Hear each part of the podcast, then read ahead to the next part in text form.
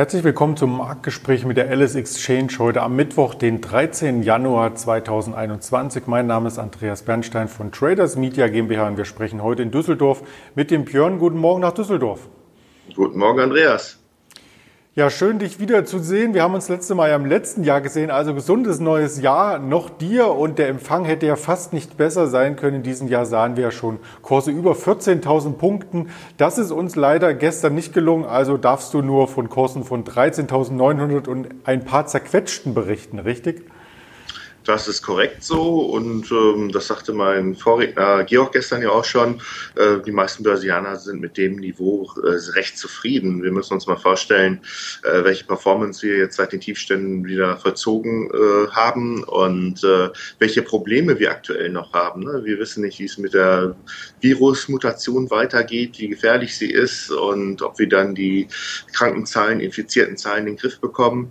Wir haben noch ein anderes Thema, was so ein bisschen auch schon wieder in die Köpfe kommt. Äh, in Amerika haben wir äh, steigende Renditen bei den Zehnjährigen und die sind jetzt hier auf den höchsten Stand seit äh, März letzten Jahres gestiegen.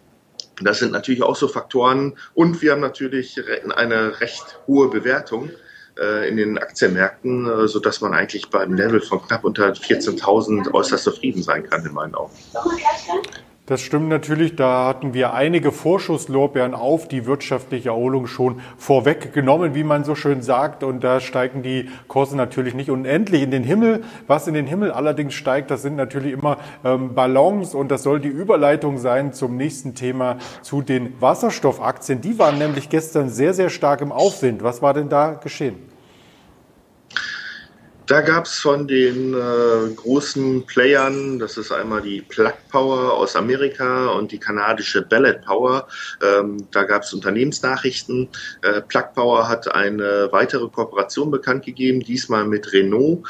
Man möchte jetzt äh, mit Renault zusammen ein Gemeinschaftsunternehmen in diesem ersten Halbjahr ähm, gründen.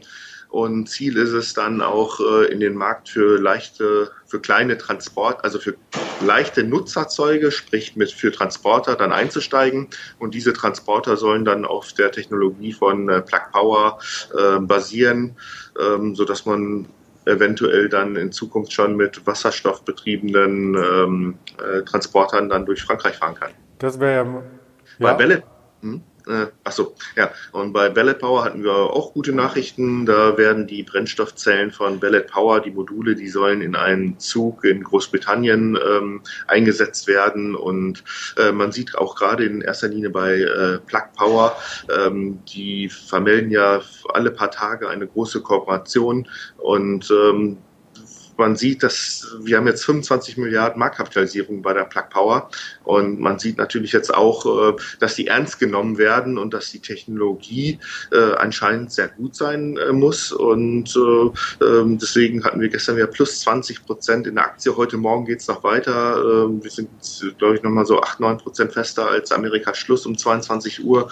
Ähm, also da wird relativ viel drin gehandelt, diese Papier. Das ist also auf alle Fälle ein Sektor, den man sich zukunftsmäßig noch weiter anschauen sollte. Wir werden auch weiter darüber berichten. Die Aktien hatten wir im Hintergrund eingeblendet. Wirklich ähm, sehr, sehr schöne Aufwärtsbewegung, die man gesehen hat. Manche lehnen sich hier noch ein Stück weit ähm, zurück und schauen sich das von der Seitenlinie an, ob sich die Technologie durchsetzt. Und das wird auch die Überleitung sein zum nächsten Wert, den wir rausgesucht haben, nämlich den TV-Sendern. Da hilft der Lockdown über Streaming-Angebote, hatten wir schon öfters berichtet nun kommt auch Pro7 Sat1 mit einer Meldung hervor. Ja, die Meldung äh, lautet, dass der Investor, die Private Equity Firma KKR, äh, die wird heute ein Placement äh, vollziehen.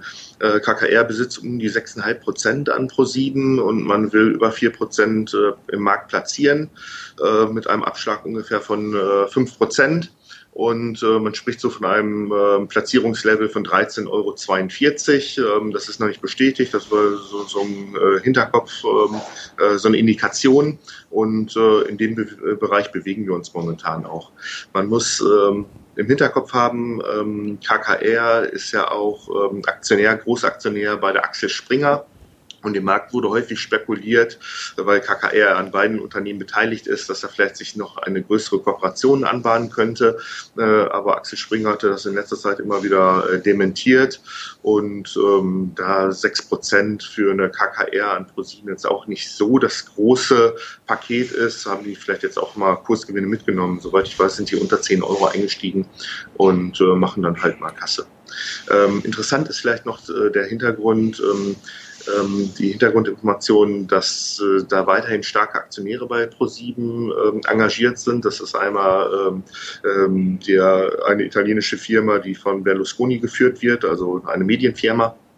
Und ähm, es hatte sich auch vor einiger Zeit der, ein, die tschechischen ähm, ähm, Großaktionäre von Metro bei ProSieben engagiert. Ähm, äh, man braucht sich, glaube ich, keine Sorgen machen, dass die Aktien äh, irgendwie nicht platziert werden können. Die werden sicherlich schon in die richtigen Hände dann gelangen.